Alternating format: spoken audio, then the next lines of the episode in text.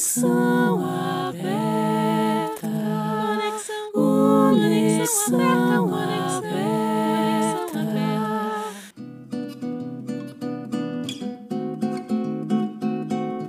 Seja bem-vindo à Conexão Aberta, um espaço onde cada parceiro, cada convidado poderá trazer suas ideias, novidades, eventos e contribuições para Mederô Conexões e Negócios.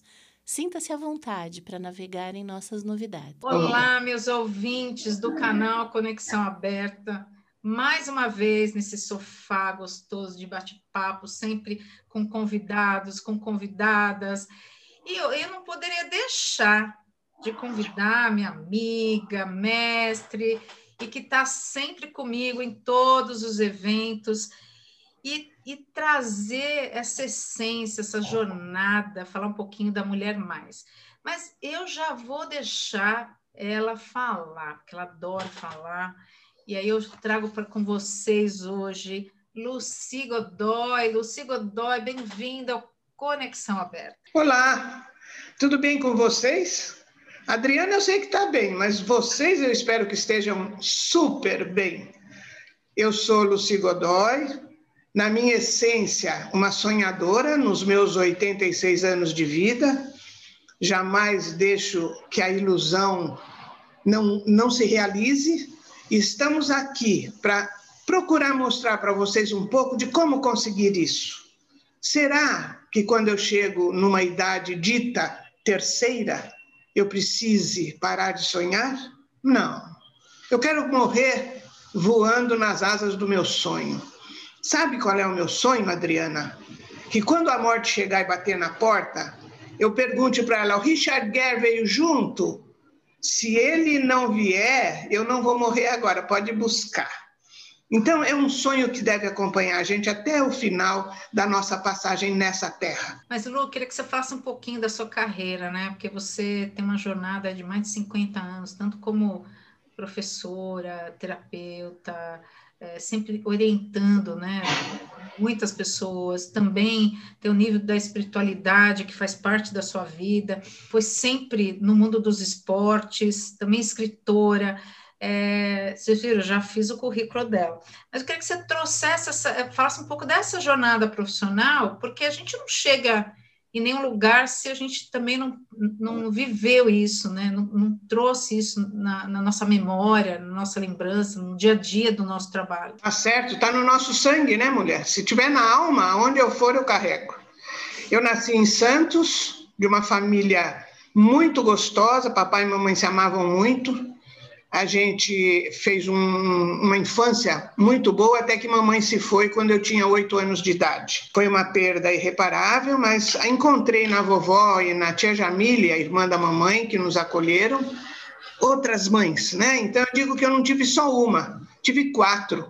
Tive a mamãe, Rosita, que me deu a luz, Jamile, que me criou, vovó Badra, que me criou, e a Dininha, que foi casada com o papai depois que a mamãe morreu e que ele formou uma nova família. Então, na falta de uma, eu tive quatro. Olha que privilégio, né? Maravilhoso. Maravilhoso. E cresci numa, uma, num, uma família gostosa. Quando eu estava no, no ginásio, ou no tempo antigo era ginásio, né? Hoje é isso, fundamental eu, a minha professora de educação física disse para mim, baixinha, porque eu sou pequenininha, né, 1,58m, hoje já devo estar com 55 de novo, mas com, ela disse, baixinha, eu vou levar você para o campeonato estado, colegial, você, eu falei, o que, que eu vou fazer? Ela falou, você vai correr 100 metros, não, era 75 metros, eu falei, mas a senhora acha que eu aguento? Ela falou, lógico que você aguenta, vamos lá treinar. E me levou para o Clube Saldanha da Gama, na Ponta da Praia. E comecei ali uma carreira esportiva. A partir dali não parei mais, é, fui a vários jogos abertos, fomos campeões por Santos várias vezes, até que de, é, decidi fazer educação física, mas só tinha uma escola, era a Universidade de São Paulo, aqui, né, na capital. Papai autorizou que eu viesse, foi quando eu passei a morar com tia Jamile e vovó Badra, e aí é, vivi com elas até o, que, quando elas partiram também. Mas fui, me formei na Faculdade de Educação Física da USP, E no dia da minha formatura, recebi um convite para firmar um contrato de trabalho no exterior, com a República de El Salvador, na América Central. Eu fiquei muito envaidecida, hum, primeira vez que isso acontecia, e eu tinha sido indicada pelos professores como a, a, a formanda que poderia cumprir o, o trabalho lá fora eu era noiva, meu noivo ficou meio assim, né? Não, a gente vai casar. Eu falei, ah, não vamos mesmo. Não, vamos, não é agora. Vamos casar se for para frente, mas agora não vamos casar, não. Eu vou para lá porque é uma coisa que eu, não vai se repetir na minha vida. Se você me ama, você me espera. Fui para lá, no meio do trajeto eu vi que não era ele o homem que eu queria para mim viver, para que eu pudesse viver o resto da minha vida. Desmanchamos o noivado e eu fiquei lá um ano Voltei um ano depois, nessas viagens que a vida dá, né, nas rodas da ciranda, que eu falo que a vida é uma ciranda que a gente dança conforme o nosso ritmo, eu encontrei o Luiz. E o Luiz foi o meu companheiro, com quem eu casei, tive três filhos maravilhosos, dois homens e uma mulher, maravilhosos. É, tenho netos, e continuei na minha vida, continuei na minha vida, continuei trabalhando, continuei dando aula, dando cursos. Eu comecei a trabalhar no estado de São Paulo com uma nova ginástica. Chamava naquela época, na época de 80, 70 e poucos, 80, ginástica rítmica desportiva. Hoje, ginástica rítmica. E corri o Brasil inteiro, dando cursos, fazendo palestras, treinando professores, fui árbitro, fui, é, cheguei na Confederação Brasileira de Ginástica, fui diretora técnica na Federação Paulista de Ginástica, de GRD, é, escrevi livros, contei muitas piadas, dei muita risada, ri de tudo, ri de nada, ri de mim e continuo até hoje rindo de mim. É, acho que isso aí, Adriana, deu sal e açúcar na minha vida, porque são duas coisas que a gente tem que ter: salgar quando é preciso e adoçar quando é preciso, né? Então, nesses, é, todo esse tempo que eu tenho de vida, quando perguntam para mim quantos anos você tem, eu falo, sabe que eu nem sei? Eu esqueci quantos anos eu tenho. Eu tenho é, a idade da minha alma, do que a minha alma anseia, do que o meu coração sonha. E eu acho que eu posso. Só que mudou uma coisa em mim, viu, Adri? E vocês que estão nos ouvindo, mulheres demais, mulheres mais, é, eu mudei como sonhar. Se antes eu sonhava que o Richard Gere tem que vir me buscar quando eu for embora. E se, se, ele não morreu ainda, né? Se eu morrer antes dele, ele não vai poder mesmo. Então, eu quero, eu quero um bonitão comigo. Que a morte venha com um bonitão. Mas que seja alguém agradável, né? Então, sonhos que eu posso realizar. Se antes eu sonhava em fazer uma viagem para a Indonésia, hoje eu sonho em ir até o Paraná é mais perto. Eu sei que eu consigo. E engraçado, eu estou fazendo uma, estou preparando um curso para dar agora sobre as flores do medo, porque eu sou terapeuta floral, né? Eu já vou falar disso aí. É, preparando um curso para dar para os inscritos e eu estou aqui enlouquecida com o PowerPoint que eu tenho que fazer. E aí meu filho, ele é um, é um sábio. O filho ensina muito a gente, viu? Ai, a gente todo dia. Ensina, né? a gente aprende com eles. Ele falou assim, mami, ó, ao invés da senhora querer fazer 50 Power, uh, slide, faça a meta de cinco. Cumpriu cinco, sai do computador, senão a senhora vai se estourar aí. É. Eu falei, nossa, não é que você tem razão? Então, os meus sonhos agora são de curta duração. Vamos fazer logo para realizar, porque eu não gosto de sonhar e não fazer. É, é bem, é bem você, né, Lucy? É. Bem você. Mas você sabe que você fala de sonhos, né? E, e é engraçado, né? Eu já cheguei pós meio século, já estou indo no, no pós-1, né? 50, eu já fui, né? Já estou.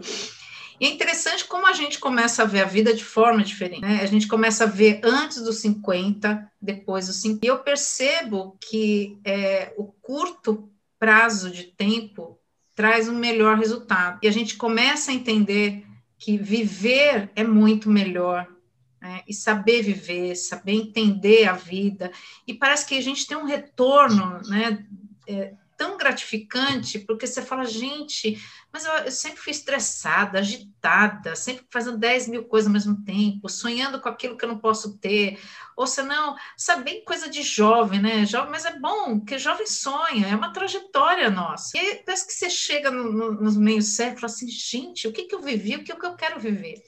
E a vida é tão mais simples, né, Luci? É, é, as coisas, é aquela coisa, tem hora que você tem o salgado, tem hora que você tem o doce. É, e tem o amargo, coisa amarga, que a gente leva. Eu acho que essa pandemia, muita dessa, né, dessa uh, amargura veio nas pessoas, né, veio para fora, uh, e aí você traz a autorreflexão. Mas, gente, eu acho que a vida é muito mais doce do que amarga, do que muito salgada, né? Eu gosto do doce do salgado. Mas é uma coisa interessante, né, Luci, que nos dias atuais a população mundial está vivendo mais né, tá mais, mais tempo, parece que ela está encontrando esse sonho que você está falando, todo dia ter esse sonho. E aí eu, quero usar uma frase sua para a gente entrar, que eu acho lindo, gente, eu vou botar colocando esse texto para vocês, que é assim, não se assustem com a velhice, ela também poderá trazer momentos maravilhosos e altamente gratificantes. Ai, que bom! Eu, e, e aí te falo, qual é esse processo do envelhecimento, né? É, bom, o processo de envelhecimento é irreversível. Na hora que você nasce, aliás, na hora que você é concebido e a primeira multiplicação celular se faz, você já começa a envelhecer aquela primeira célula que foi o núcleo da sua vida, de você enquanto Adriana, eu enquanto Luci, cada um dos nossos ouvintes, cada uma delas, essa célula começa a envelhecer. Então, é, quando eu digo, ah, eu sou jovem, já, já envelheci 17 anos, ai, não percebi, olha só que absurdo. Aí, é, eu vou te contar por mim, eu honestamente, não sei a idade que eu tenho. Pela biologia, eu tenho 86. Pela cabeça, eu devo ter 18. Eu também acho. Eu também acho, né? Se me conhece, você sabe. Então, assim, mas não é um 18 sem projeto de vida, porque os jovens hoje, Adriano, eu quero falar um pouco para essa juventude que está aqui como uma vovó, né? Como Sim. se uma vovó estivesse conversando com eles. Meu jovem, busque dentro de você um projeto de vida. O que você quer ser na, lá na frente? Não queira ser um Ayrton Senna se você não puder ser. Não que você não possa, você pode se lutar para isso. Mas veja dentro da sua possibilidade, eu quero ser agora o líder do meu grupo. O que é ser um líder? Um líder é aquele que manda e todos obedecem? Não. O líder é aquele que agrega, é aquele que troca, é aquele que forma novos líderes. Isso para mim é uma das coisas mais lindas. Outro dia meu netinho mais novo veio aqui, hoje ele está fazendo nove aninhos de idade, o Enzo. Ai, parabéns, é, ele é lindo, gente, que saudades dele. O Enzo, o Enzo veio aqui, eu falei, quando pequenininho ele falava, vovó, eu quero ser médico. Falei, que bom, eu vou curar as pessoas, não quero ver ninguém sofrer, ele é muito meigo. E ele teve aqui outro dia, eu disse, Enzo, você vai querer ser médico ainda? Eu disse, não, vovó, eu não quero mais ser médico. Eu falei, não, não. E você vai fazer o quê? Você precisa querer alguma coisa? O que, que você vai querer ser? Eu quero ser cientista da computação. é o que todo jovem gosta. eu falei, nossa, carreira do futuro. Boa! É. Carreira do futuro. Eu falei, então ele já tem um projeto. Esse é o projeto de vida. Se vai se realizar ou não, ele tem um projeto de vida. Então, isso que eu queria dizer para os jovens. Os jovens hoje, Adriana, estão perdidos. Eles não têm família. Que os pais trabalham, eles são criados sozinhos às vezes. Ou por pessoas que não têm aquela afinidade com eles. Não critico isso, porque eu criei meus três filhos e tinha pessoas que cuidavam, minha família estava sempre junto. Mas eu não sei se todos são assim. Então, que esse jovem acredite que ele merece ser feliz, que ele pode ser feliz e que ele precisa ir buscar essa felicidade. A felicidade não está no outro, está em mim. E isso serve para uma mulher mais, para o homem mais, aqueles que já passaram da segunda, terceira idade. Nós temos que ser valorosos para nós. Enquanto eu tenho essa sensação de que eu sou valoroso para mim, as coisas começam a acontecer. Eu consigo realizar. Eu não espero que o outro me faça ou que o precise do outro para fazer. Tanto para o jovem quanto para o adulto mais velho. Agora, até aproveitando isso, né, é uma coisa que a gente ouve muito na sociedade é é, você, é, o que é ser jovem e supervalorizado, né, o tempo todo, e a gente observa hoje, né, que a, essa juventude veio para fora nessa pandemia, né, nesse, nesse, nesse movimento que nós estamos, e foi muito supervalorizado esse jovem. E a gente vê assim, o ser velho. Eu, sinceramente, eu não gosto dessa palavra, ser velho. Né? Você ouve muito isso, Lucia? Olha, eu não ouço, honestamente, eu não ouço. Porque eu nunca falo que eu sou velha ou estou velha. Eu tenho tantos anos de idade. O meu corpo físico tem essa idade mas o meu interior, o meu corpo mental, hoje se fala muito em saúde mental, inteligência emocional. Como é que eu trabalho as minhas emoções? Como terapeuta floral, eu tenho que trabalhar a emoção do meu cliente. Como é que eu posso ajudar alguém que está com a sua imperfeição maior do que a sua virtude a equilibrar-se? mentalmente, emocionalmente. Então, me aprofundo nesse estudo e aplico em mim primeiro, porque Dr. Bach, que foi o criador da terapia floral, dizia isso: comece com você, senão você não vai poder atender bem. Né? Jung, o grande é, uhum. psicólogo suíço, dizia: antes de trabalhar uma alma humana, seja outra alma humana. Então, como é isso? Como eu vejo o mundo? Ai, você só dá risada, ou você é muito rica ou você é louca. Ah, sou louca, minha amiga. E sou rica também. Rica de saúde, rica de alegria, não é não? Então, é, preocupação? Tem, tenho. Muitas preocupações, muitas. Mas eu procuro fazer com que elas vão, é, com que elas consigam se dissipar de acordo com as minhas ações. É difícil? É. É fácil? Não. Mas precisa muito autocontrole, muita introspecção, autoconhecimento e buscar saber até onde eu posso. Então vamos pegar um casal. Você sabe que eu realizo casamento, sou celebrante de casamentos, né? Até isso ela faz. Quando eu faço a celebração, que os, os noivos estão na minha frente, cheios de sonhos, de alegria, eu digo para eles assim: prestem bem atenção nessas palavras que eu vou dizer agora para vocês. Não queira fazer do outro uma cópia sua. Vocês vão ombrear, não vão disputar. Respeito. E tem uma coisa que eu aprendi com meu filho, hein? Ele me diz, mamãe, Precisa ter uma hora do seu dia para você. Não é só doação, doação, doação e trabalho, e trabalho, e trabalho. Então ele tem razão. O dia tem 24 horas. Verdade. Eu durmo oito. Eu durmo oito. As outras, eu estou na luta. Mas e eu? Eu sou eu. Se você for lembrar do grande e maior mestre de todos eles, Jesus Cristo, é, ele dizia: ama o próximo como a ti mesmo. Como é que eu estou me amando? Eu estou me amando, achando, me achando bonito, olhando, nossa, que coroa bonitona. Não. Como é que você está olhando o mundo? Como é que você está vivendo o mundo? Como é que você está se amando?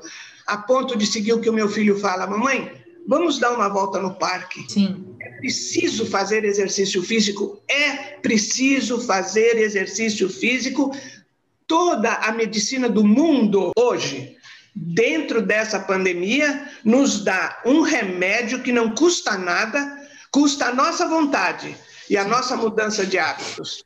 Caminhar todo dia, você não precisa ir para academia, não precisa malhar, não precisa fazer nada. Anda, dá volta no quarteirão, tem um parque, vai no parque, caminhe, observe as belezas que te circundam. Olhe para o céu da janela da sua casa, do seu apartamento.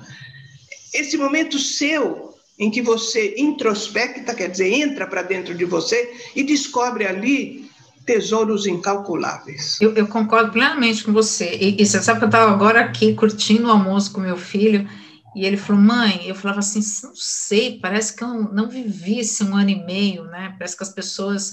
Ele falou, por quê? Porque a gente não está vivendo. E é como se a gente tivesse. Ele, ele pegou, viu um, um filme, né? E comentou comigo é, é, como se a gente estivesse numa sala branca, não tivesse nada. E a gente não sabe se passou duas horas, um dia, três dias, porque a gente não está vivendo. A gente está apenas no movimento.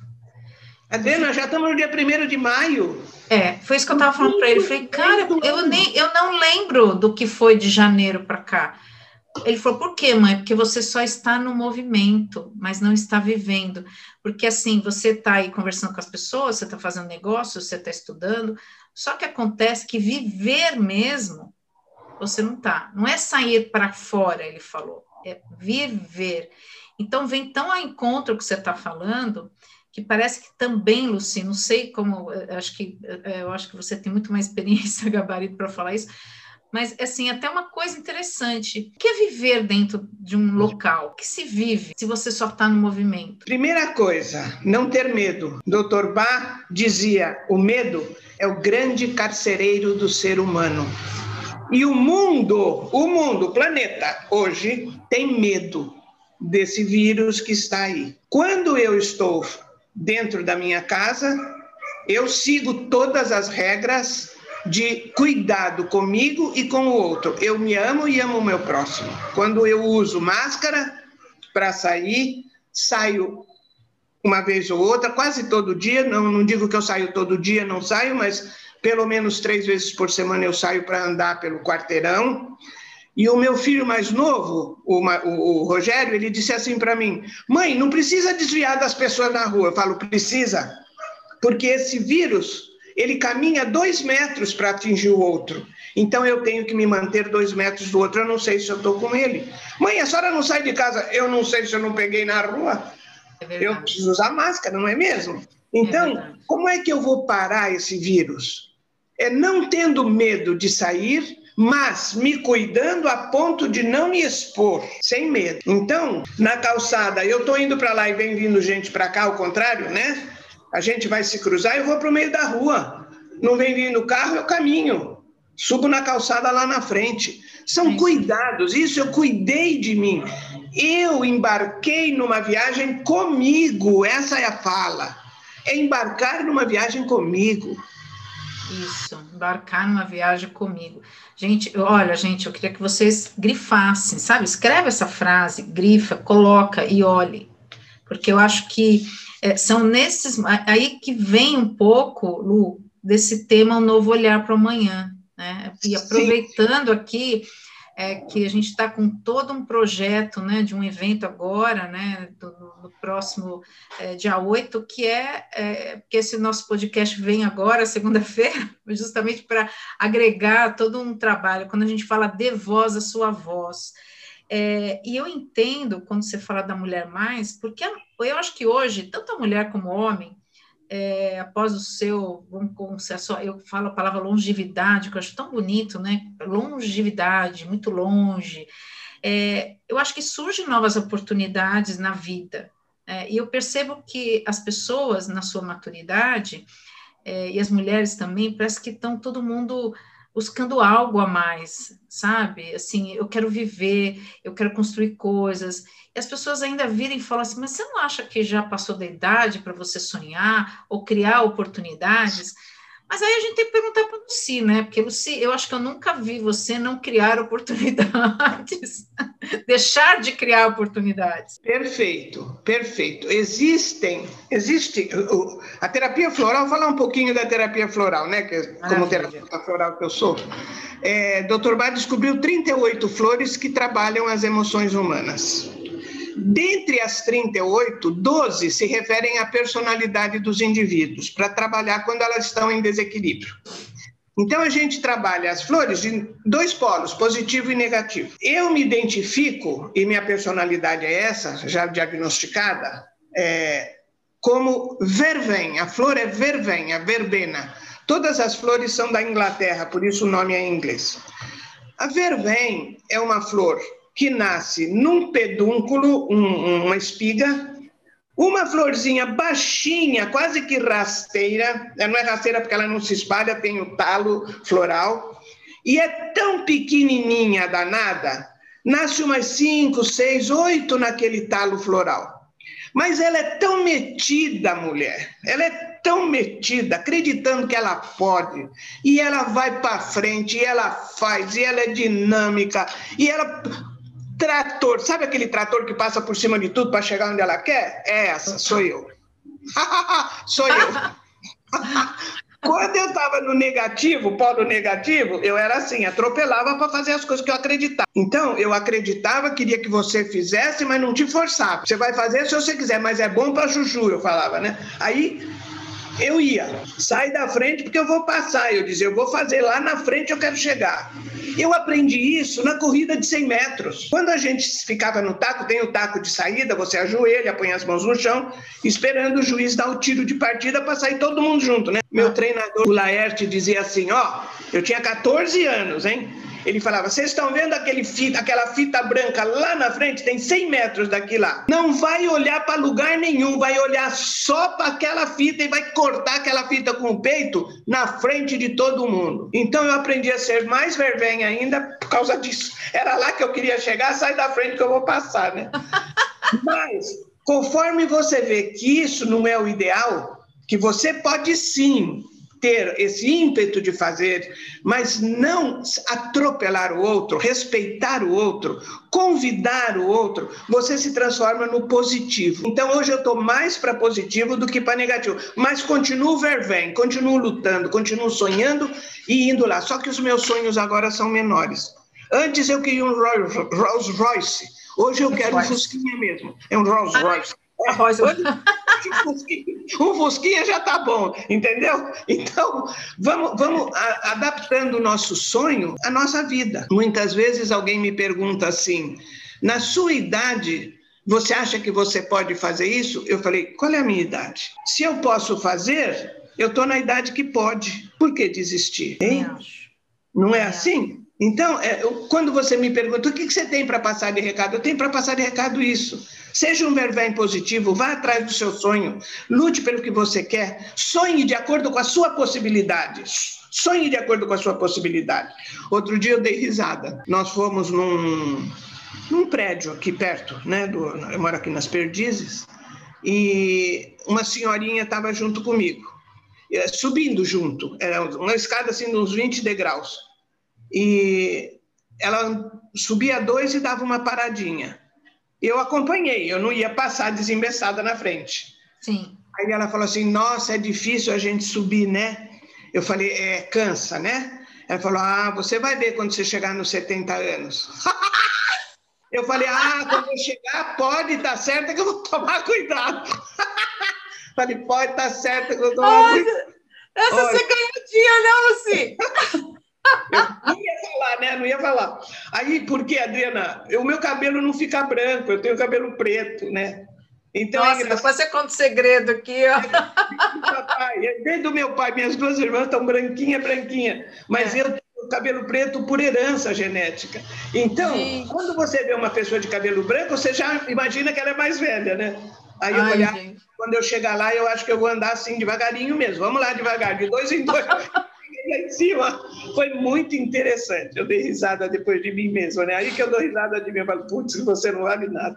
Ai, gente. Não, e aí é uma coisa muito interessante, né, que eu, eu observo em algumas mulheres, quando participo até do The Voz, a Sua Voz, é, passaram por muitas situações, até num grupo que eu participo de Diksha, né, que é uma, uma energia que está tá além dessa dimensão aqui, que a gente faz a captação e, e a transmissão, e aí eu, eu vejo assim essa coisa de relacionamento, a dificuldade delas, por que, que eu tenho que ter, continuar um relacionamento daquela, daquela relação que já está há muitos anos, é, não inovaram, foram vivendo, outras que querem recomeçar, não sabem se relacionar, tem todo um lado familiar, tem um medo, e tem a sexualidade. E, e, é engraçado que isso é a busca de ambos, né? Não é só da mulher. E como é, terapeuta, né? E você também trabalha o casal. Eu acho que eu, eu, queria trazer essa coisa da mulher mais, trazer um pouco isso, já que a gente está aqui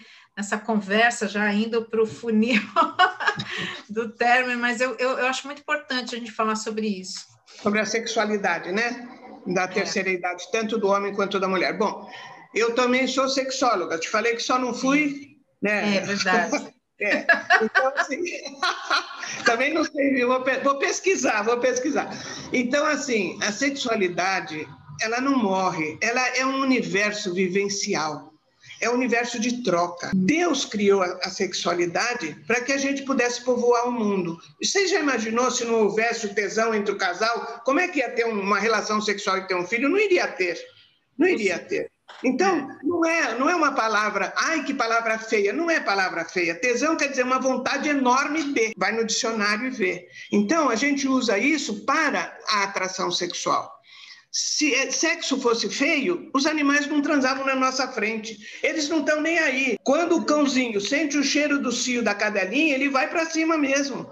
Só que o homem e a mulher não podem fazer isso, são mais civilizados. Mas num casal, esse respeito de um pelo outro é muito lindo e não morre essa sexualidade. O que aconteceu? Você falou mesmo, houve uma acomodação do casal. Como eu diria para eles? O que eu diria? Busquem um terapeuta de casal, psicólogo, sexólogo, terapeuta de casal. Eu não sou psicóloga, eu sou terapeuta floral, uso a sexualidade, trato a sexualidade, mas eu acredito que quando o casamento perdeu o elan, perdeu o interesse, a necessidade de se retomar aquele fio que tá, não está perdido, ele também está solto, mas eu posso pegar e enrolar o meu carretel de novo, né? É tão bom você andar de mão dada com quem você ama, olhar nos olhos. Ah, mas esse velho me, me perturba o dia inteiro. E você não perturba ele? Lógico que você perturba Ô, louco! É, vamos ver isso, né? É, é aí que eu viajo dentro de mim. Eu entro numa viagem comigo mesmo. Como eu estou? Quantas vezes a minha cara, o meu, a minha fisionomia é, mostra uma insatisfação pela presença do outro? Eu tenho que ver isso. Ele pega isso. Ele sente isso. Nós estamos falando de energia positiva e negativa. Eu sinto quando é positivo e quando é negativo. Sou eu que estou projetando a energia negativa. Então não, a culpa não é dele. Quando alguém me diz, ai, nós nos separamos, ele é o culpado, eu digo, não, culpados são os dois. Vamos ver. 50-50. É, é, a culpa é, não, não é, às vezes nem é culpa. É, Acabou uma relação. É. E para que ficar se submetendo o homem à mulher, a mulher ao homem, pelo amor de Deus? Mas quando o casal é mais velho, Adriana, há uma impossibilidade dos dois de se manterem sozinhos. Eles talvez não tenham para onde ir. Então, o que eu sugiro, né? A minha sugerência, como diz o outro, é que façam uma terapia de casal. Busquem esse fio da meada que se soltou, mas que ainda está presa no carretel. Ela não, não saiu ao, ao vento, o vento não levou. O fio está preso. Vamos enrolar de novo. Vamos fazer um, uma, uma, uma velhice, né? Mais tranquila para nós dois, mais gostosa para nós dois. Eu escrevi um livro que chama Terceira Idade. Que idade é essa? E eu conto a história de um casal que está, você foi no lançamento, você tem o uhum. livro, e ele conta a história de um casal em que o marido ia se aposentar com 70 anos, mas nunca tinha sido o companheiro, né? Da, de cuidar dos filhos. Ele fala: Como eu vou fazer? O que, que eu vou fazer em casa com a Gracinha, seu Mariano?